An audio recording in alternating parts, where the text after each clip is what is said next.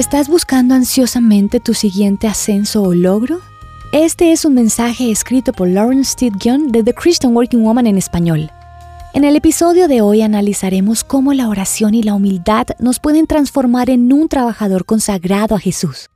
La nueva mujer no solo ocupaba la oficina, también la promoción que tanto anhelaba.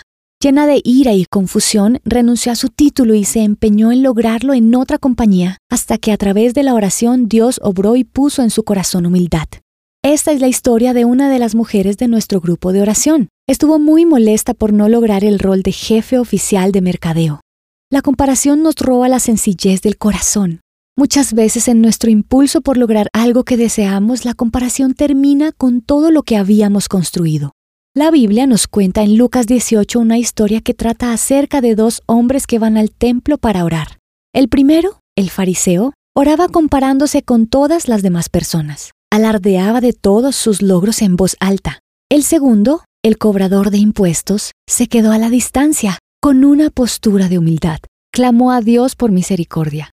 Jesús dijo que el cobrador de impuestos fue justificado por Dios, pues su oración fue sincera podemos aprender que quienes se exaltan serán humillados y aquellos que se humillan serán exaltados.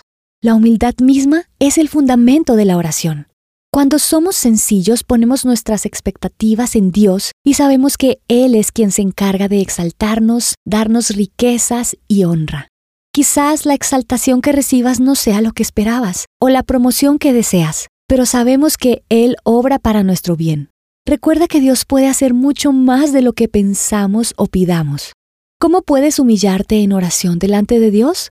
Impide tu postura recibir la hermosa exaltación, riquezas y honra que Dios te desea entregar. Encontrarás copias de este devocional en la página web de christianworkingwoman.org y en español por su presencia radio.com. Búscanos también en tu plataforma digital favorita. Estamos como The Christian Working Woman en español. Gracias por escucharnos. Les habló Mariana Vargas con la producción de Paola Romero.